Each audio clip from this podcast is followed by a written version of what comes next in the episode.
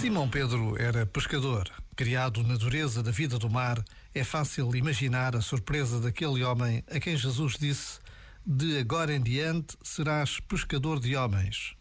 Também sabemos que deixou tudo para seguir Jesus, que o negou três vezes e que ouviu palavras que naquele momento não seria possível. Tu és Pedro, e sobre esta pedra edificarei a minha igreja. Hoje a Igreja celebra a festa da cadeira de São Pedro e basta uma breve pausa para rezarmos pelo Papa Francisco, como ele tantas vezes nos pede. Já agora, vale a pena pensar nisto.